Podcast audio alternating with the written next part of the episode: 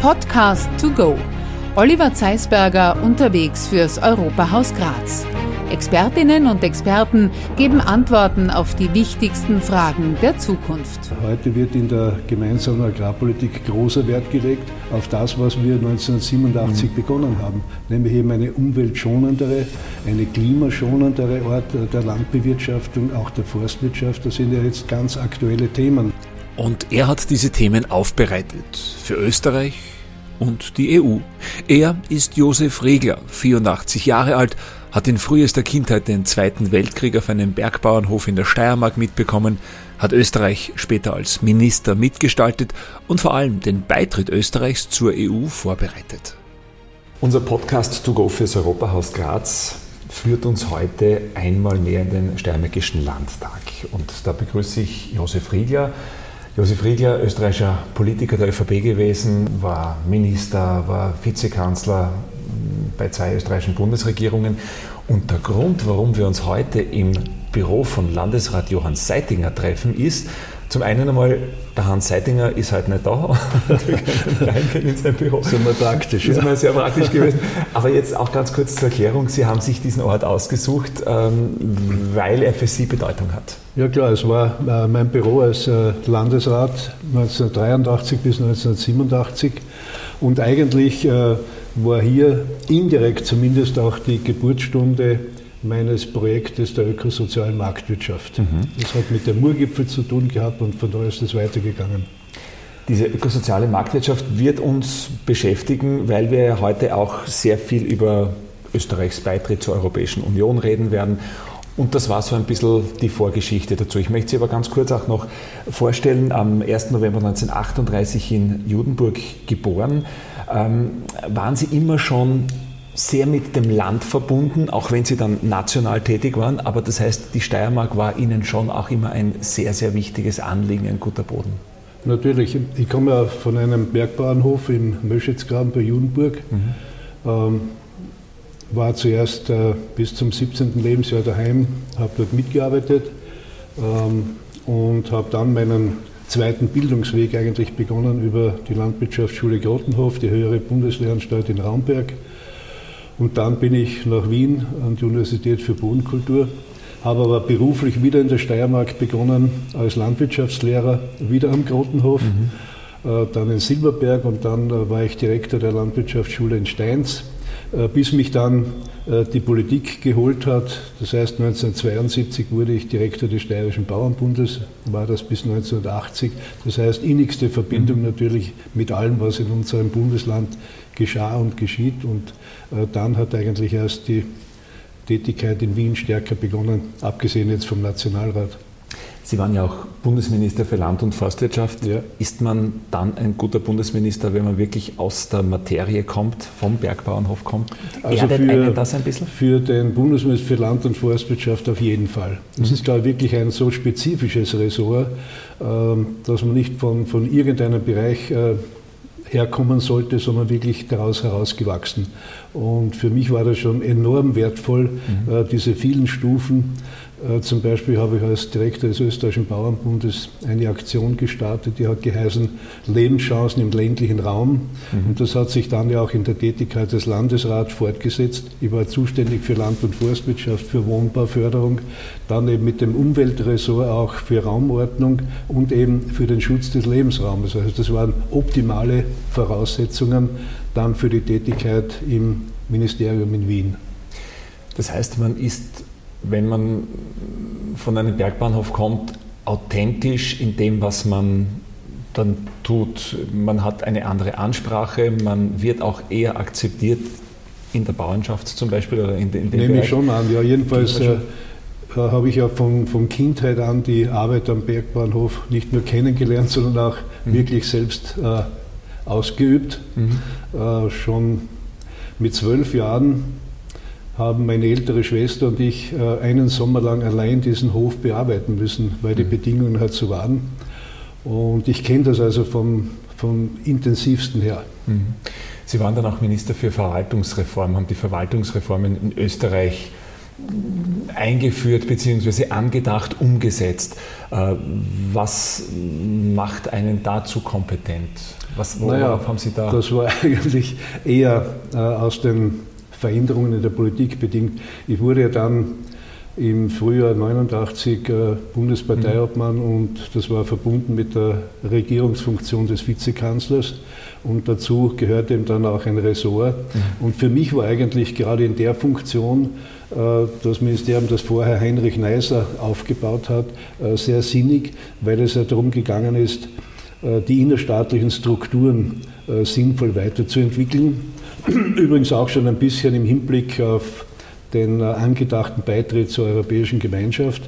Es ging also einerseits um eine sinnvolle Aufgabenverteilung zwischen Bund, Ländern und Gemeinden und andererseits einfach die Verwaltungsstrukturen äh, leistungsfähiger zu machen. Äh, ein Vorhaben, das ja ohne Ende vor sich mhm. geht, wie wir wissen, aber einiges haben wir schon auf den Weg gebracht. Das war dann gleichzeitig auch äh, jene Epoche, als Österreich den Antrag zum, zur Europäischen Union, zur Aufnahme in die Europäische Union gestellt hat. 1989 ja. war das. Ähm, das heißt, Sie haben das politische Umfeld davor in Österreich, also wirklich national mitgestaltet als Minister. Wie haben Sie diese Situation damals erlebt? War das so, dass die Leute gesagt haben, ja, toll, da müssen wir mit dabei sein? Sind, hat, hat man da zuerst einmal die Chancen gesehen oder hat man sich natürlich, wie häufig auch in Österreich, einmal gefürchtet? Also in erster Linie waren eher Bedenken. Hm. Und gerade in meinem Bereich, ich war damals noch Landwirtschaftsminister, äh, waren die Bedenken besonders groß, auch verständlich, weil ja, äh, ich habe in Österreich eine die sogenannte ökosoziale Agrarpolitik gestartet. Die war eher ausgerichtet auf naturnah, auf kleinere Strukturen. Mhm. Und in der EG damals war gerade das Umgekehrte. Da mhm. ging es in Richtung äh, Agrarfabriken, äh, radikale Technisierung. Und das hat natürlich zu Recht Bedenken ausgelöst. Daher war in der Landwirtschaft der Widerstand am Beginn sehr stark. Mhm. Äh, wir haben dann im Agrarclub des Parlaments das Ganze sehr intensiv diskutiert. Und irgendwann hat sich dort dann die Stimmung zu drehen begonnen. Es gab dann immer mehr Stimmen auch von den Abgeordneten, die gesagt haben, na eigentlich ist es gescheiter, wenn wir dabei sind. Mhm. Äh, wir hatten als Drittland gerade in der Landwirtschaft größte Schwierigkeiten. Äh, die EG hatte sich nach außen hin sehr gut abgeschirmt, gerade bei Agrarprodukten. Und da war eben die Überlegung, dass wir uns wahrscheinlich leichter tun, wenn wir innerhalb des gemeinsamen Marktes sind. Und wir haben dann begonnen, uns darauf vorzubereiten. Aber auch innenpolitisch war das ja alles eher als, als eine Gmate Wiesen, sondern äh, insbesondere in der SPÖ gab es sehr starke Widerstände, sowohl ideologisch. Äh, die EG war ja sozusagen eher äh, der Hort äh, des Kapitalismus mhm. aus der Sicht mancher. Das war die Regierung Franitzky noch, oder? Das war ja. Franitzky und mhm. Äh, zuerst war es Franitzky-Mock, äh, mhm. Mock Außenminister, Franitzky Bundeskanzler. Und ich muss sagen, also ohne Bundeskanzler Wranitzky äh, wäre der Beitritt nicht zustande gekommen. Mhm. Er war es, der letztlich die SPÖ äh, dazu überzeugen konnte, dass es Sinn macht, äh, diesen Schritt zu wagen. Und wir haben dann, ich habe als Landwirtschaftsminister dann, weil ich gewusst habe, welche Probleme auf uns zukommen, das Wirtschaftsforschungsinstitut gebeten, eine Studie zu machen, äh, was ein Beitritt zur Europäischen Gemeinschaft unter damaligen Bedingungen für die österreichischen Bauern bedeutet. Mhm. Und in der Studie wurde dann äh, ausgerechnet, dass der Einkommensabsturz, wenn wir der EG beitreten, etwa 3,8 Milliarden Schilling damals mhm. ausmachen würde. Äh, mit der Botschaft bin ich dann auch zum Bundeskanzler und zum Finanzminister und gesagt, bitte, ihr müsst wissen, äh, wenn wir diesen Schritt machen, mhm. dann äh, haben wir die Herausforderung, das zu kompensieren. Mhm. Das hat nicht unbedingt Freude ausgelöst, aber so ist es dann auch gekommen. Beim Beitritt zur Europäischen Gemeinschaft gab es dann finanziert von der EG, vom Bund und den Ländern äh, sogenannte degressive Ausgleichszahlungen, die eben diesen Einkommensschock abgefangen haben. Mhm. Und mit der Zeit ist es dann gelungen, äh, uns wieder voll in die neue Situation hineinzubewegen. Ich stelle mir das sehr schwierig vor, jetzt gerade mit diesen Zahlen, die Sie dann vorgelegt haben, die eigentlich dagegen sprechen, ähm, auch vor die Bauernschaft zu treten und sagen, das wird hart, das werden wir, aber wir werden Das stimmt, ja, und es war auch viel Überzeugungsarbeit notwendig. Mhm. Ich habe selbst unzählige Vorträge in Bauernversammlungen gehalten. Äh, dann auch mir, Franz Fischler, äh, hat sich exzellent äh, auf die neue Herausforderung vorbereitet. Und ähm, nur zwei Beispiele. Ich habe 1987 mit der ökosozialen Agrarpolitik gestartet. Das war etwas völlig Neues. Und Franz Fischler hat auf dem Ideengebäude dann aufgebaut zum Beispiel ein österreichisches Programm für umweltgerechte Landwirtschaft mit äh, gezielten Prämien für bestimmte Maßnahmen, die dem Umweltschutz dienen mhm. oder eben Ausgleichszahlungen für die Berggebiete, je nach äh, Schwierigkeitsgrad. Und das hat dann in der EG auch gehalten. Also diese Instrumente konnten wir in die gemeinsame Agrarpolitik mitnehmen. Sie bestehen bis heute und sie werden auch entsprechend honoriert. Das ist auch das Wesen der Europäischen Union, dass man als Mitglied auch Mitgestalter ist. Richtig. Die EU, das sind ja nicht die anderen, das sind in Wirklichkeit ja wir alle. Genau. Und so war es dann auch. Also Österreich konnte äh, mit seinem Erfahrungsschatz der ökosozialen Agrarpolitik in der Europäischen Gemeinschaft, in der gemeinsamen Agrarpolitik sehr viel bewirken. Wir hatten natürlich das Glück, dass Franz Fischler seit dem EU-Beitritt 1995 Agrarkommissar war, und zwar zwei Perioden bis 2004. Mhm. Und er hat es meisterhaft verstanden, in diesem schwierigen Gebilde äh, unsere Ideen einfach äh, entsprechend einzubringen und auch in Entscheidungen umzusetzen. Es gab zum Beispiel 1997 äh, im Rat der europäischen Landwirtschaftsminister, ist ja der Gesetzgeber für den Bereich der Agrarpolitik in der damals schon EU. Mhm äh, einen Beschluss ähm, für ein sogenanntes europäisches Modell der Landwirtschaft. Also man wollte bewusst herausheben, dass sich die europäische Landwirtschaft abhebt äh, von der übrigen Globalisierung in Richtung der Agrarindustrien. Und das hat eben geheißen, das europäische Modell bedeutet eine multifunktionale Landwirtschaft, also mhm. nicht nur einseitige Agrarprodukte so billig als möglich, sondern schon äh, leistungsfähige Produktion, aber auch den Schutz der Landschaft, äh, Rücksichtnahme auf die Umwelt, äh, Tierschutz, Qualität für die Konsumentinnen und Konsumenten. Also das war alles in diesem Paket drinnen und das wäre ohne unseren Erfahrungsschatz sicher nicht gelungen. Das ist ein sehr spannender Aspekt, denn es legt natürlich jetzt auch den Schluss nahe, dass Franz Fischler und, und die ökosoziale Landwirtschaft jetzt dabei einmal noch schon auch die EU und die Landwirtschaft in der Europäischen Union mitgeprägt haben, weil die war ja vorher, wie Sie schon gesagt haben, groß strukturiert, genau. eben auf, auf, auf Ausbeutung ausgerichtet.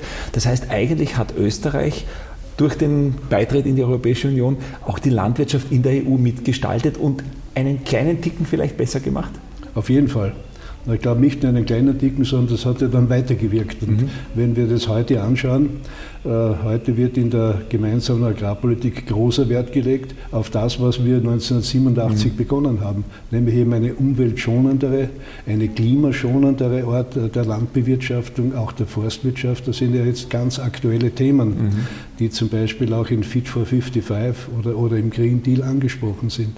Also wir haben hier sicher innerhalb der Europäischen Union ganz maßgeblich zu einem Kurswechsel in Richtung nachhaltige Landwirtschaft, multifunktionale Landwirtschaft, umweltorientierte Landwirtschaft, Landwirtschaft in überschaubaren Strukturen, auch was die Tierproduktion zum Beispiel anlangt, beitragen können. Aber Herr Riegler, warum haben Sie das damals schon gewusst, dass das notwendig war? Das war 1987, ja. ja oder, oder, und jetzt kommt es mehr und mehr und jetzt kann man sich gar nicht anders vorstellen, muss man ja ganz offen mhm. sagen. Aber das, da, da, waren Sie doch viele Jahrzehnte voraus mit diesen Ideen. Ja, offensichtlich war es wirklich zum Teil auch das Geschenk einer Intuition mhm. oder vielleicht eben auch aus, aus meinem Lebensweg heraus äh, erklärt, mhm. aus meinen Prägungen eben von, vom Bergbauernhof oder dann in der Studentenzeit in der katholischen Hochschulgemeinde, wo wir sehr stark äh, den sozialen Aspekt mhm. zum Beispiel. Oder für mich war ein äh, wirklich sehr einprägsames Ereignis, äh, als 1972 äh, der erste Bericht des Club of Rome mhm. äh, herausgekommen ist. Ich war damals ganz frisch Direktor des Steirischen Bauernbundes und habe damals eine Veranstaltung organisiert, die hat geheißen Landwirtschaft und Umweltschutz. mhm. war damals äh, etwas sehr, sehr Ungewöhnliches. Es gab auch heftige Diskussionen, denn auch in Österreich war damals die Landwirtschaft im Wesentlichen technischer Fortschritt. Technischer Fortschritt ist gut, nicht? Mhm. Und wir haben dann aufmerksam gemacht, da gibt es Probleme. Und dann vor allem äh, die Erfahrung als Umweltlandesrat, die war ungemein wertvoll für mich, weil ich einfach hier dieses Spannungsverhältnis zwischen Wirtschaft mhm. und Umwelterfordernissen nicht nur hautnah erlebt habe, sondern auch erkannt habe, wie wir vorgehen müssen. Nämlich wir müssen das, was für die Umwelt notwendig ist, auch wirtschaftlich attraktiv machen. Und das habe ich dann mitgenommen.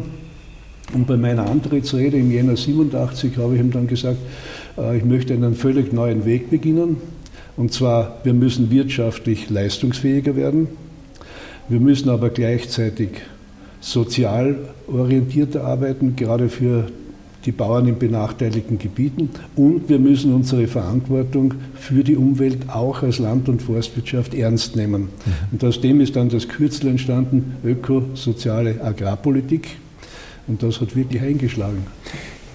Sie haben jetzt schon eine Antwort vorweggenommen. Ich wollte Sie nämlich fragen oder bitten, mir zu erklären, uns zu erklären, was denn ökosoziale Landwirtschaft, Agrarwirtschaft und auch dann Marktwirtschaft. Das heißt, Sie haben das Ganze dann noch eine Stufe weiter hinaufgehoben in die ökosoziale Marktwirtschaft, ja. die ja nach wie vor ähm, für viele so das Maß aller Dinge ist und wo sich auch die Europäische Union danach richtet immer wieder. Ja, es war dann, ähm, nachdem ich eben äh, zum Bundesparteiobmann und Vizekanzler bestellt, gewählt wurde, mhm. Äh, habe ich eben dieses Gedankengut mitgenommen. Und das war auch so, dass es äh, innerhalb der ÖVP viele gegeben hat, die gesagt haben, das ist eigentlich gescheit, dass wir die soziale Marktwirtschaft um eine Dimension erweitern, nämlich mhm. auch um den Bereich Umwelt- und Klimaschutz. Und da ist eben die Idee entstanden, dass von der sozialen Marktwirtschaft, die eben den Bogen zwischen Wirtschaft und Arbeiterschaft äh, gespannt mhm. hat. Äh, als, als dritter Eckpunkt der Schutz der Umwelt, äh, der Schutz des Klimas dazukommt und dadurch eben dann die sehr stimmige Definition ökologisch-soziale Marktwirtschaft oder eben abgekürzt ökosoziale Marktwirtschaft. Wobei die Grundidee von 1987 dann logisch äh, fortgesetzt werden konnte, nämlich eben eine leistungsfähige Marktwirtschaft. Mhm. Was heißt äh, Bildung, Innovation, Forschung, äh, bestmögliche Bildung, bestmögliche Weiterbildung eben als leistungsfähige Wirtschaft, ein Eigentums- und leistungsfreundliches Steuer- und Rechtssystem und auf der anderen Seite dann Jetzt ist gerade der Hans Seitinger reingekommen. Jetzt ja. werden wir gleich weitermachen. Jetzt werde ich den Hans Seitinger auch gleich. Entschuldige, Hans. In der Wische sicher einen falschen Moment. Ja, das ist wunderbar. Warte, jetzt muss ich da gleich, jetzt muss ich da gleich weitermachen. Servus. Wir haben uns ja das Büro vom Herrn Landesrat Seitinger geholt und wir reden gerade über die ökosoziale Marktwirtschaft was und vorher Landwirtschaft. Was sonst, klarerweise. Und wir lassen uns inspirieren von deinem Büro. Wir ja. halten dich da aber gar nicht auf. Ja, das freut mich, dass einer meiner Vorgänger, und zwar der berühmteste wahrscheinlich aller Vorgänger, äh, heute hier sein Interview in meinem Büro vornimmt. Josche, du bist immer herzlich willkommen Danke. im Lande Steiermark Danke. und er war ja der große Botschafter der ökosozialen Marktwirtschaft und hat ja auch die gesamte Denke um diese Marktwirtschaft entwickelt, von der wir heute noch leben. Eigentlich müsste man sagen, die jetzt so wichtig und so genau. zeitnah ist wie eigentlich kaum zuvor. Haben wir, also haben wir gerade besprochen, ne, dass eigentlich ja. gerade die Idee der Europäischen Union jetzt mit Sie haben es angesprochen, Fit for 55 genau, oder genau. den Green Deal, dass das eigentlich schon Jahrzehnte vorausgedacht worden ist und wir heute vielleicht zwar noch nicht ernten, aber zumindest einmal am richtigen Weg sind. Ja, eigentlich sagt man, wer Visionen hat, braucht einen Arzt, aber ich würde sagen, in dem Fall braucht man Joshi Riegler äh, für diese Vision, denn man muss sie ja letztlich dann auch deuten und leben. Äh, und wir sehen jetzt, auf allen Ecken dieser Welt wird diese ökosoziale Marktwirtschaft, Marktwirtschaft gelebt, ganz besonders auch bei uns. Äh, und wir wollen mit dem zeigen, wie ein 21. Jahrhundert ausschauen kann, damit die Menschen, die Welt selbst, die Umwelt ganz in besonderer Weise, aber auch die Wirtschaft davon leben kann. Und der Weg ist einzigartig und ist eigentlich nicht zu deuten. Äh, er ist vorhanden, wir brauchen ihn nur nachleben. Josef Regler, bevor wir mit der Geschichte weitermachen, ganz kurz der Blick in die Zukunft, wenn wir jetzt die ökosoziale Marktwirtschaft oder Landwirtschaft oder wenn wir das Land Steiermark hernehmen. Da gehen wir natürlich jetzt in spannende Zeiten, die wir auch noch besprechen mhm. werden. Es sind sehr viele Herausforderungen auch jetzt aus äh, Sicht des Herrn Landesrat, was sind die größten Herausforderungen, die jetzt die Jungen zu bewältigen haben? Ich glaube, eine der größten Herausforderungen ist zur Stunde die Versorgungssicherheit äh, sichtbar zu machen. Wie wichtig das es ist, die Regionalität zu leben, wie wichtig das es auch ist, äh, Produkte in Kreislauf zu führen. Das sehen wir jetzt. Wir sind nun mal ein Land, das keine übermäßig großen Ressourcen hat von wertvollen Erzen, von fossilen Produkten. Das heißt, wir müssen schauen, dass wir mit einer klugen Kreislaufwirtschaft die Produkte über das Produkt äh, unserer Industrie anbieten können. Und auf der anderen Seite ist es natürlich auch, dass wir der erneuerbaren Energie und äh, auch dem äh, Produkten, die äh, massiv sozusagen in den energiewirtschaftlichen Bereich hineingehen, äh, eine Chance geben, eine neue äh, Chance. Die Digitalisierung hilft uns hier ganz sicher.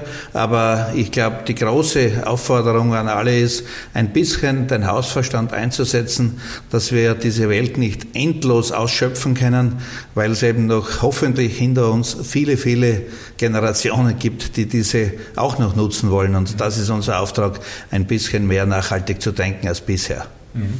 Hans Seitinger, Dankeschön. Wir dürfen aber trotzdem noch hier im Büro ein bisschen bleiben. Ja, gerne. Und ich wollte nur Grüß Gott sagen. Servus, Hans. Und, und heute euch auf, so lang Sie braucht. Danke, danke, danke. Äh, wir haben eh Landtag und, ja, habe ich gehört. und waren so ein Kaffeetschel. Danke. Danke, danke. Die Aufnahme passt, läuft weiter. Passt alles bestens. Wir sind gut versorgt. Dankeschön. Bitte, gell? Du hast alle danke. Möglichkeiten. Baba. Baba. Den Grüß Landesrat Johann Seitinger als kurzer Stichwortgeber auch, was Recyclingwirtschaft angeht. Das ist ja auch etwas, was die ökosoziale Marktwirtschaft oder Landwirtschaft ja auch nicht ausschließt, ganz im Gegenteil. Nein, im Gegenteil. Man, der Grundgedanke der ökosozialen Marktwirtschaft, und damit komme ich eben zum dritten Eckpunkt, mhm. neben der Wirtschaft, dem Sozialen, der sozialen Solidarität, eben, wie schaffen wir es, die gesamte Entwicklung in Richtung Dauerhaftigkeit, ja, mhm. äh, Sicherung des Lebensraumes für alle künftigen Generationen hinzubringen. Und da war eben meine Erfahrung, das hat hier begonnen äh, mit dem Thema Mur. Äh, wir müssen es schaffen, dass das, was fürs Klima, für die Umwelt richtig ist, dass das auch wirtschaftlich interessant gemacht mhm. wird. Dass ich nicht draufzahle, wenn ich mich umweltgerecht mhm. verhalte, sondern dass ich davon profitiere. Und das heißt eben ökologische Kostenwahrheit. Das heißt, es muss die Umwelt einen Wert haben, so wie alles andere im Wirtschaftsgeschehen heißt äh, Verursacherprinzip. Das heißt, der eben der Belastungen verursacht, muss auch dafür aufkommen und nicht wie oft äh, dann der Steuerzahler hinten nach. Mhm. Und heißt eben, äh, dass wir Steuern, Abgaben, Förderungen so gestalten, dass das ökologisch Richtige auch ökonomisch sinnvoll wird. Mhm. Und darum war für mich zum Beispiel dieses Thema der ökosozialen Steuerreform so mhm. elementar wichtig. Es hat Jahrzehnte gedauert und ich bin wirklich sehr dankbar, dass es ziemlich genau vor einem Jahr gelungen ist, im Oktober 2021, äh, den politischen Beschluss für eine ökosoziale Steuerreform in Österreich zu fassen. Mhm. Inzwischen ist das ja auch äh, durch Regierung und Nationalrat und Bundesrat realisiert worden. Wir haben jetzt im Oktober den Einstieg äh, in die ökosoziale Steuerreform gesetzt und das wird weitergehen. Und das ist auch so, dass äh, die Europäische Union übrigens schon früher begonnen hat, sich in diese Richtung zu entwickeln. Es gibt in der EU seit langem das System des Emissionshandels mhm. äh, für die Industrie und für die Energiewirtschaft. Das heißt, dort ist der Preis für CO2 bereits äh, 2005 beginnend äh, eingeführt worden und das hat uns innerhalb Europas sicher geholfen, dass wir hier weltweit äh, doch an vorderer Stelle unterwegs sind, was den Schutz des Klimas anlangt. Mhm. Also CO2-Bepreisung, die jetzt ja auch in Österreich eingeführt genau, wurde. Genau der richtige Weg nach dem Verursacherprinzip, ja. definitiv. Ähm, was würden Sie aus Ihrer Sicht heute ändern wollen oder, oder schneller vorantreiben wollen? Wo geht es Ihnen zu langsam? Ja, insgesamt geht es äh, zu langsam, dass wir das Problem des äh, CO2, des Kohlendioxid als klimaschädlichstes äh, Gas auch im Wirtschaftsgeschehen stärker bewusst machen. Und ich möchte hier nur äh, eine Zahl nennen, äh, die das eigentlich verdeutlicht, wie dramatisch das ist. Äh, wenn wir die Erdgeschichte über einige hunderttausend Jahre betrachten, das kann man durch Bohrungen der Eiskerne mhm. nachweisen, dann sieht man, dass der CO2-Gehalt in der Atmosphäre über Hunderttausende von Jahren etwa zwischen 200 und 280 Parts per Million, also Teile per Million, geschwankt hat. Und jetzt sind wir plötzlich innerhalb weniger Jahrzehnte auf über 400 hinaufgeschnellt. Mhm. Und das hält das Klima nicht aus. Daher haben wir alle die Katastrophen, die wir fast täglich erleben. Und daher muss hier gegengesteuert werden. Frage ist, wie lange man noch Zeit hat. Das fragt sich jetzt vor allem auch immer die Jugend. Die werden mit diesem Planeten ja noch weiter umgehen. Wir haben an sich überhaupt keine Zeit mehr. Im Gegenteil, äh, wir müssen Wege finden, wie wir nicht nur weniger CO2 in die Luft schicken, sondern CO2 wieder zurückholen. Und da gibt es äh, zwei Wege. Äh, der natürlich ist, möglichst viel grüne Pflanzen. Mhm. Daher ist eben alles, was Zerstörung der Wälder betrifft, furchtbar. Wir brauchen Aufforstungsprogramme, vor allem in anderen Teilen der Welt. Äh, wo, wo auch sehr viel Raubbau betrieben wird, muss genau. man auch sagen. Ja. Und, und, alle grünen Pflanzen sind hier eine Hilfe, denn die Pflanze holt CO2 aus der Luft äh, auf wunderbare Weise, produziert daraus Zucker, Stärke etc. Und es gibt inzwischen aber auch Technologien, die das nachmachen können. Mhm. Und dort müssen wir ansetzen. Mhm. Das heißt, dieses ökologische, ökosoziale, ähm, das ist die Idee, die auch in Zukunft unser Land, unsere Europäische Union weiterbringen wird. Ich kann mir vorstellen, mit der ökosozialen Marktwirtschaft wird die SPÖ damals nicht wirklich eine große Freude gehabt haben, oder? Ja, das ist so. Das wurde natürlich von den anderen Parteien als äh, der ÖVP zugeordnet empfunden und Daher hat man gewisse Berührungsängste nach wie vor. Ja. Aber der Grundgedanke ist stimmig und mhm. der, der, gilt jetzt unabhängig, äh, um welche Partei es sich handelt, sondern wir haben ja alle miteinander nur einen Planeten und mhm. eigentlich müssen wir alle daran arbeiten, diesen Planeten für künftige Generationen auch lebenswert zu halten. Wenn Sie von Ihren Kindern und Enkelkindern gefragt werden, was Sie selbst persönlich dazu beigetragen haben, diesen Planeten lebenswert zu halten. Was könnten Sie ihnen antworten?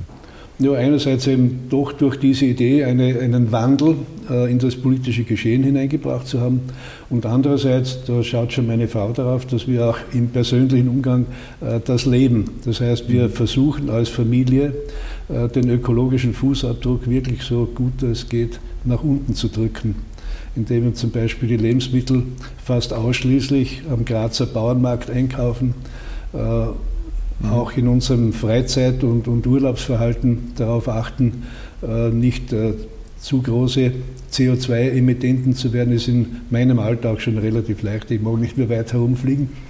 Und das leben übrigens auch äh, meine Kinder und meine Enkelkinder auf ganz exzellente Weise. Das ist jetzt auch so ein bisschen das Lanzebrechen für die nächste Generation und die nächsten Generationen, die danach kommen. Haben Sie das Gefühl, dass dass die auch verstanden haben, wie ernst die Situation ist. Und also, vielleicht mehr verstanden als wir, oder? Ja, auf jeden Fall. Also ich merke das in, ich habe ja sehr viele Veranstaltungen gehabt und habe noch immer relativ viele, äh, dass da wirklich eine, ein unterschiedlicher Zugang äh, in den Generationen vorhanden ist. Also meine Generation, die nun sehr alte, äh, steckt immer noch in dieser Technikgläubigkeit drinnen. Mhm. Und da treffe ich viele, die auch den Klimawandel nach wie vor ignorieren und sagen, das, das gibt es ja gar nicht. Das kann man ja nicht mehr ignorieren. Ja, das, das gibt es aber, ja, leider. Okay. Und, und in der Jugend äh, ist ja nicht nur die Fridays for Future Bewegung, sondern man spürt wirklich intuitiv, spüren, mhm. glaube ich, die jungen Menschen, da, da, ist eine ernste Geschichte und wir müssen uns ändern. Also ich glaube, ich, ich habe große Hoffnung, in die junge Generation, dass sie das gescheiter angeht. Bleiben wir bei der jungen Generation und kommen wir in das Jahr zurück, als Sie selbst 14 Jahre alt waren, noch am Bergbauernhof. Ja. Da ist die Europäische Union gegründet worden, 1952 mhm. als Europäische Gemeinschaft für Kohle und Stahl. Ja. Haben Sie das Gefühl gehabt, als Sie davon gehört haben, das könnte uns einmal was angehen? Und haben Sie das Gefühl gehabt, damals schon mit 14, dass, dass das vielleicht auch ein Thema werden könnte für Österreich? Das nicht, aber äh, was mich in meiner frühesten Kindheit geprägt hat, ähm, war das Thema Krieg. Ja. Mhm. Also ich war, konnte noch nicht einmal sprechen, äh, ist mir im Hinterkopf geblieben, wie meine Großmutter, meine Mutter geschrieben haben, Krieg, Krieg, Krieg. Das war der 1. September 1939, mhm. als Hitler Polen überfallen hat und damit den Zweiten Weltkrieg ausgelöst hat. Und es gab in der, so als ich als Kind und Jugendlich erlebt habe, damals war das eine, eine gängige Formel, nie wieder Krieg. Mhm. Also das hat sich in mir schon von der Kindheit her eingeprägt und das war ja eigentlich 1952 der entscheidende Schritt. Ähm, aus den bitteren Erfahrungen der Zeit zwischen 1918 und 1938, wo man ja auch versucht hat, mit Völkerbund eine mhm. überstaatliche Gemeinschaft aufzubauen, Damals ist es nicht gelungen, die europäischen Staaten auf eine gemeinsame Linie zu bringen. Im Gegenteil, äh, der Faschismus hat zugenommen und damit äh, der Kampf gegeneinander. Und es war ja dann die Erfahrung eines Jean Monnet, der schon in der Zwischenkriegszeit äh, an dem gemeinsamen Projekt Europa gearbeitet hat. Und dann eben Robert Schumann als französischer Außenminister, diese Idee einmal zu beginnen mhm. mit der Zusammenführung der der für die Kriegsindustrie wichtigsten Grundstoffe, nämlich äh, Eisen, Stahl und Kohle. Kohle ja, genau. Sagen, wenn wir das gemeinsam machen, äh, dann haben wir schon einen Schritt, dass ein künftiger Krieg unwahrscheinlicher wird. Mhm. Und eigentlich ist es ja so, äh, dass dieser europäische Einigungsprozess immer wieder durch eine Krise einen neuen Anstoß bekommen hat. Es war dann 1957 nach den Erfahrungen der Suez-Krise, dass dann die Franzosen gesagt haben, wir müssen einen Schritt weitergehen, dann kamen die Römerverträge und so geht es eigentlich bis heute herauf. Äh, jede Krise äh, hat eigentlich in dem europäischen Einigungsprozess einen Fortschritt gebracht. Und mhm. darauf dürfen wir auch hoffen. Wir sind in einer Zeit ähm, von ganz vielen Krisen. Und wenn Sie sagen, darauf dürfen wir auch hoffen, wir haben leider Gottes, wir haben eines geschafft durch die Europäische Union, wir haben in Europa viele Jahrzehnte Frieden gehabt. Also innerhalb zumindest dieser Gemeinschaft. Ja, ja. dieser Gemeinschaft. Ähm, und wir haben jetzt aber in Europa quasi direkt vor der Haustür genau. wieder Krieg. Kann da die Europäische Union, man, sie bezieht ja ohnehin Position, könnte man da mehr tun, sollte man da mehr ja, tun? Ich glaube, dass jetzt eben ein, ein wirklich weiterer Sprung in der Intensität unserer Gemeinschaft gesetzt werden muss. Äh, wo wir derzeit wirklich ein großes Defizit haben, das ist, dass die Europäische Union als Union ein außenpolitischer Faktor ist im globalen Geschehen werden mhm. muss. Das ist sie bisher nicht, sondern die Außenpolitik machen eigentlich immer wieder die Mitgliedstaaten für sich. Also wir brauchen äh, das Gewicht der Europäischen Union als außenpolitische Kraft, als friedensstiftende Kraft. Mhm. Und wir müssen in Europa lernen, leider, äh, dass wir uns gegen kriegerische Überfälle rüsten müssen. Das heißt, das Allerwichtigste ist auch eine gemeinsame Verteidigungskraft Mhm. Es gibt ja jetzt aktuell die Diskussion, was tun wir, wenn, wenn Raketen nicht nur in die Ukraine, sondern auch in andere europäische Destinationen abgeschossen. Also wir müssen uns zumindest rüsten äh, gegen Angriffe aus der Luft und gegen Angriffe gegen sensible Infrastruktur, also Cyberangriffe, Zerstörung von Infrastruktur sind die beiden großen Herausforderungen. Also eine außenpolitische Kraft, die der Friedenssicherung auf der Welt dienen kann und äh, Schutz für unsere Menschen im Bereich der Europäischen Union durch gemeinsame Anstrengung. Helmut Konrad hat im Gespräch gesagt, äh, auf diesen Krieg angesprochen, dass Russland geglaubt hat, ähm, die EU sei ohnehin nur jedes einzelne Mitgliedsland auf den persönlichen Vorteil bedacht und die sind eh zerstritten und die werden nicht als eine große Einheit auftreten. Da hat sich jetzt gezeigt, dass äh, die Länder zusammengerückt sind. Empfinden Sie das auch so, dass diese, diese Krise jetzt, die Russland-Ukraine-Krise, dass die vielleicht auch die EU vielleicht ein kleines Stück weit wieder näher zusammengebracht hat? Äh, auf jeden Fall, ja. Putin hat sich ja mehrfach massivst verschätzt. Er hat erstens hm. geglaubt, er kann die Ukraine innerhalb weniger Tage so quasi äh, einkassieren. Äh, weil die, die werden sowieso alle davonlaufen und er mhm. kann dann seine Vasallen einsetzen. Und er hat äh, die Reaktion der westlichen Welt total unterschätzt. So wie Sie gesagt haben, er meinte eben, dieser dekadente Westen wird dort zuschauen. Äh, das Gegenteil ist der Fall und das war wirklich so, äh, dass diese, einfach das, das Unrechtempfinden, das da war, dass da ein großer Staat seinen kleineren Nachbarn, der friedlich neben ihm lebt, einfach überfällt, weil er sagt, den kassiere ich mir. Und das ist ein, ein Tabubruch im gesamten globalen politischen Geschehen, äh, den man nicht hinnehmen darf. Und Gott sei Dank hat die Europäische Union als Gemeinschaft reagiert, äh, auch natürlich durch die zusätzliche Unterstützung seitens der Vereinigten Staaten, äh, sodass Russland erkennen muss, äh, dieser Schritt wird nicht zur Kenntnis genommen, sondern ich bin überzeugt, er wird irgendwann zur Kenntnis nehmen müssen, dass er dieses Vorhaben vergessen muss. Mhm. Was ist aus Ihrer Einschätzung nach die größte Kraft dieser europäischen Gemeinschaft? Was ist die, die größte Stärke, die die EU ich glaube, die, die, entscheidende Kraft ist das gemeinsame, ähm, die gemeinsamen Werte. Ja? Mhm. Diese Werte, die ihm heißen, die Respektierung äh, der persönlichen Freiheit jedes Menschen, den Wert demokratischer Entscheidungsprozesse, dass man eben wirklich äh, Entscheidungen äh, aus der Gemeinschaft der Menschen heraus entwickelt, ähm, die Respektierung von Vertragstreue, äh, die humanistischen europäischen Werte, die ja eine lange Tradition haben, die aus der griechischen Philosophie beginnend äh, über das Christentum äh, sich eingeprägt haben, dass wir eben sagen, das ist unsere, unsere gemeinsame Basis und auf der gestalten wir Gegenwart und Zukunft.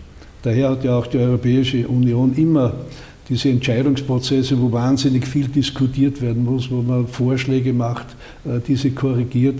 Das sind mühsame Prozesse, aber es sind eben Entscheidungsprozesse, die auf einer friedlichen Grundlage passieren. Und das ist das Entscheidende.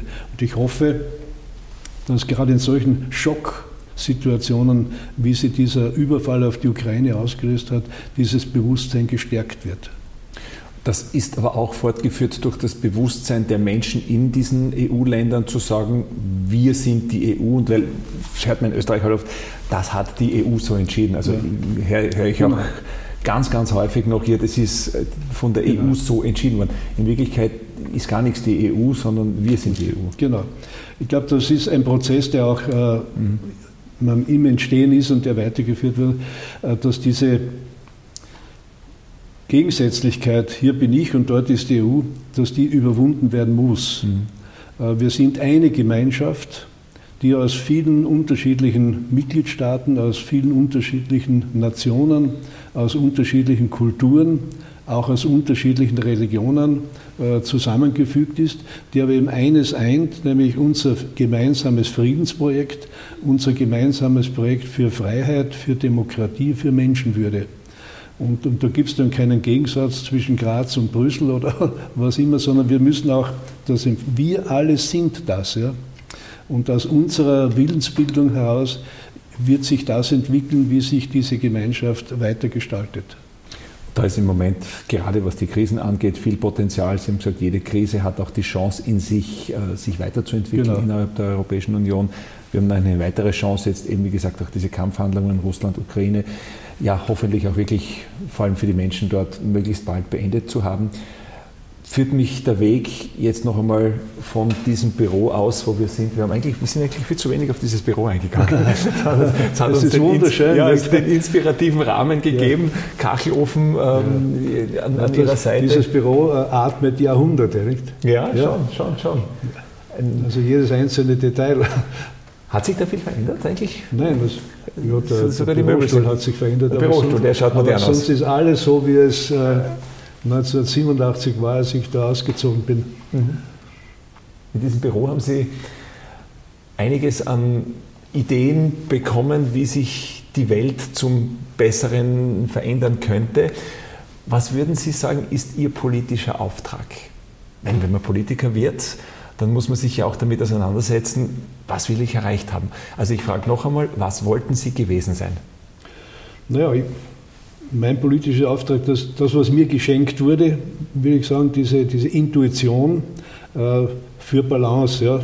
Mhm. Ökosoziale Marktwirtschaft, das Modell der Balance, ist das Modell der Zukunft. Das heißt, dass wir eine Gesellschaft haben, äh, die in sich ausgewogen leben kann und die so lebt, äh, dass auch die Generationen nach uns eine vernünftige Lebenschance haben. Mhm. Das ist eigentlich das, was mich erfüllt hat, erfüllt und wo ich auch nach wie vor dafür lebe und alles tue, um das weiterzuentwickeln. Das tun Sie in Ihrem persönlichen Rahmen, in den Möglichkeiten, äh, die Sie für sich finden und definieren, auch als Vortragender ja. immer wieder. Politiker würden Sie jetzt nicht mehr werden wollen. Bundespräsident hätten wir ja. Haben wir Gott sei Dank. Haben wir jetzt auch. Aber gut, nein. Äh, politisches Leben heute ist um vieles brutaler geworden mhm. als in der Zeit, in der ich wirken durfte. Aber nach wie vor, finde ich, ist äh, politische Verantwortung eines der faszinierendsten. Äh, denn man gestaltet Zukunft. Man mhm. gestaltet, wie sich eine Gesellschaft entwickelt. Und äh, es gibt viele Möglichkeiten, in diese Richtung zu wirken, als Wissenschaftler, als, mhm. als Literat, als Dichter, äh, als Philosoph, äh, innerhalb einer Religionsgemeinschaft oder überhaupt einfach als, als mündiger Bürger, der, der seine Überzeugungen einbringt. Aber direkt am Hebel sitzt natürlich schon sehr stark der politisch aktiv ist. Mhm. Auf der Ebene der Gemeinde, eines Bundeslandes, der Republik, Europas und letztlich wird es ja darum gehen, dass wir auch zu einer globalen Gemeinschaft zusammenwachsen mhm. müssen. Denn das, was uns äh, gegenübersteht, sind globale, schicksalhafte Herausforderungen. Klimawandel kennt keine Grenzen, Migration kennt keine Grenzen, Krieg und Frieden kennt keine Grenzen, wie wir erfahren müssen. Mhm. Sie haben eigentlich meine letzte Frage schon sehr gut, wenn ich so sagen darf, einmoderiert, weil meine letzte Frage wäre, welche Botschaft haben Sie an die jungen Menschen von heute? Denken Sie an Ihre Die Botschaft Enkel ist, äh, oder? Ja, habt Mut, äh, glaubt daran, dass eine gute Zukunft gestaltbar ist und versucht euch einzubringen, äh, so klein der Beitrag immer sein mag, er ist wichtig. Gibt es den Bergbauernhof noch? Ja, es hat ihn jetzt eine Enkelin mhm. übernommen. Meine um sechs Jahre ältere Schwester hat ja bis voriges Jahr dort oben die Stellung gehalten. Äh, jetzt musste sie wegen gesundheitlicher Gründen in ein Pflegeheim. Und äh, eine ihrer Töchter, die selbst hauptberuflich äh, erfolgreiche Apothekerin ist, mhm. hat mit Begeisterung den Hof übernommen, hat im heurigen Sommer ihre Wochenenden damit äh, verbracht, dort die, die Heuernte abzuwickeln. Äh, der Hof lebt weiter und ja, es ist schön, dass es das gibt. Das ist ein gutes Gefühl, oder? Ja. Dass es weitergeht. Ja, das, das war auch für mich eine, eine, innere Freude. Ähm, dass dieser extrem schwierige Hof ist, der, der steilste Hof, der kleinste im Möschitzgraben, dass der nicht aufgegeben wird, sondern in die nächste Generation hineingeht. Josef Reglich, danke für das Gespräch, danke für Ihre Einschätzungen, danke für Ihre ja, äh, Worte, die Sie zu so vielen Themen gefunden haben. Und jetzt müssen wir das Büro doch noch ein bisschen auf uns wirken lassen und noch ein Glas Wasser und einen Kaffee nehmen. Der Hans Seitinger hat uns eingeladen. Also müssen wir ausnutzen. Müssen wir ausnutzen. Danke auch für das Gespräch, das sehr angenehm war. Das war die vierte Staffel unseres Podcasts to go mit ganz, ganz viel Geschichte zur EU, zur Entstehung, zur gemeinsamen Währung, zur erweiterten Bildungslandschaft und zum Beitritt Österreichs 1995. Wir machen jetzt eine kleine Podcast-Pause, in der man ja auch noch die alten Folgen nachhören kann. Wichtig jedenfalls, diesen Podcast zu abonnieren, um keine Folge zu versäumen. Alles Gute und bis bald.